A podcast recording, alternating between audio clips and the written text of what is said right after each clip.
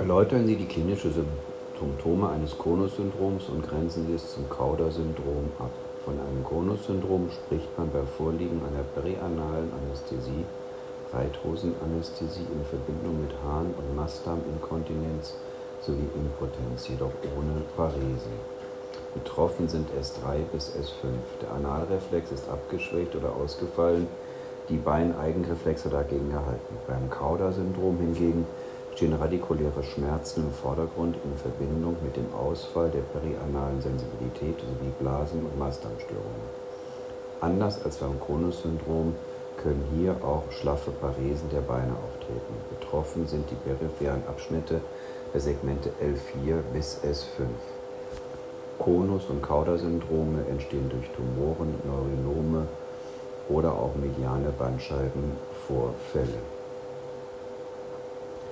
Wie viele Kopfschmerzformen werden derzeit nach der neuesten Klassifikation der International Headache Society unterschieden? Über 200 Formen, die in vier Hauptgruppen unterteilt werden. Die vier Hauptgruppen sind primäre Kopfschmerzen, Migräne, Clusterkopfschmerzen, symptomatische Kopfschmerzen, Neuralgien, nicht klassifizierbare Formen. Da Schmerzen durch technische Messverfahren bisher nicht objektivierbar sind, bedarf es einer einheitlichen Symptomdefinition und Charakterisierung. Insbesondere wichtig sind die Definitionen der einzelnen Kopfschmerzerkrankungen für Durchführung von klinischen Studien. Wie viel Prozent der Bevölkerung sind von einer Migräne betroffen? Abhängig von Geschlecht und Alter variieren die Angaben zwischen 5 und 15 Prozent. Betroffen sind 12 bis 15 Prozent der Frauen, 5 bis 7 Prozent der Männer, 5 bis 8 Prozent aller Kinder. Interessanterweise sind diese Zahlen in fast allen Ländern sehr ähnlich.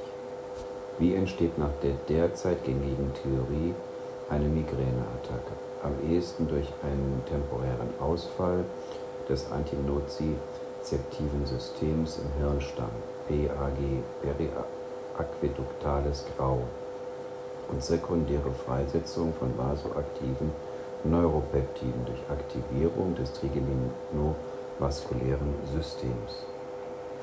Der temporäre Ausfall des antinozizeptiven Systems ist wahrscheinlich genetisch bedingt und wird durch diverse Außenreize getriggert. Migräne wird heute als heterogene Ionenkanalerkrankung verstanden. Wie viel Prozent der Migränepatienten sind von einer Aura betroffen? Etwa 10 bis 15 Prozent aller Migränepatienten. Dabei ist die visuelle Aura am häufigsten. Sensible Auren des Gesichts und der Extremitäten sind etwas seltener. Noch seltener kommen motorische Defizite oder Wortfindungsstörungen vor. Welche sind die wichtigsten Differentialdiagnosen einer Migräneaura? Die transient-ischämische Attacke sowie einfache fokale epileptische sensible Ausfälle. Sensible Symptome, insbesondere an Extremitäten, sind zum Teil differentialdiagnostisch schwer voneinander zu trennen. Hilfreich ist hierbei meist die Frage, ob die Ausfallerscheinungen plötzlich an der gesamten Extremität, transient ischämische Attacke oder langsam auftretend und wandernd einen Charakter haben. Migräneaura. Auch sensible Anfälle kommen plötzlich, persistieren für Sekunden oder wenige Minuten, können aber in kurzen Abständen rezidivieren, was bei Auren eine Rarität darstellt. Weder TIAs noch Anfälle sind von Kopfschmerzen begleitet. Wie kann eine Migräneaura von einer transienten ischämischen Attacke klinisch unterschieden werden? Anhand der Dauer und des Befallsmusters.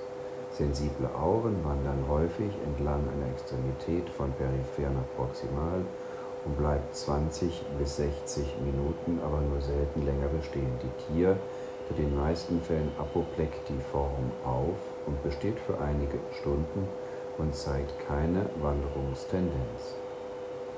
Welche Vorteile haben Triptane, 5-HD1-BD-Agonisten, gegenüber herkömmlichen Ergotamin-Derivaten bei der Behandlung der akuten Migräneattacken?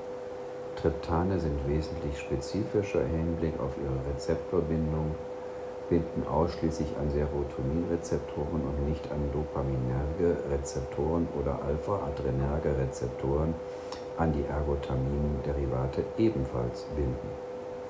Durch diese spezifischere Rezeptorbindung ist auch die initiale Wirkung auf Übelkeit und Erbrechen wesentlich besser als bei Ergotamin-Derivaten, die die Übelkeit zunächst verstärken können. Welche Darreichungsformen und Triptane sind am besten geeignet für Patienten mit frühzeitigem Erbrechen? Alle Darreichungsformen, die nicht primär über den Gastrointestinaltrakt resorbiert werden, also Nasensprays, subkutane Formulierungen und Suppositorien bieten sich hier an. Unter den Triptanen gibt es Sumatriptan, Zolmitriptan als Nasenspray und Sumatriptan subkutan oder als Suppositorium. Seit 2011 wird Sumatriptan sogar in einem nadelfreien subkutanen Pen und seit 2012 in den USA als transdermaler Patch angeboten. Welches sind die wichtigsten Differentialdiagnosen einer Migräneattacke? Die Subarachnoidalblutung, die intrazerebrale Blutung sowie der Cluster-Kopfschmerz. Subarachnoidalblutungen zeichnen sich in den meisten Fällen durch stärkste Kopfschmerzen bisher nicht gekannte Intensität, auch bei Migränepatienten aus und können ferner mit Meningismus, Übelkeit und Erbrechen einhergehen. Cluster-Kopfschmerzen sind von kürzerer Dauer 30 bis 180 Minuten und zeigen autonome Begleiterscheinungen in Form von Rhinorrhoe, Lacrimation und Miosis.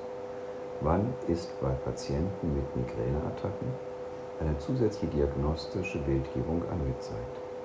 Bei der Erstdiagnose und erneut bei Änderungen des Schmerzcharakters, zum Beispiel bei der Verdacht auf Subarachnoidalblutung sowie dem erstmaligen Auftritt von Aurasymptomen im Alter von über 50 Jahren.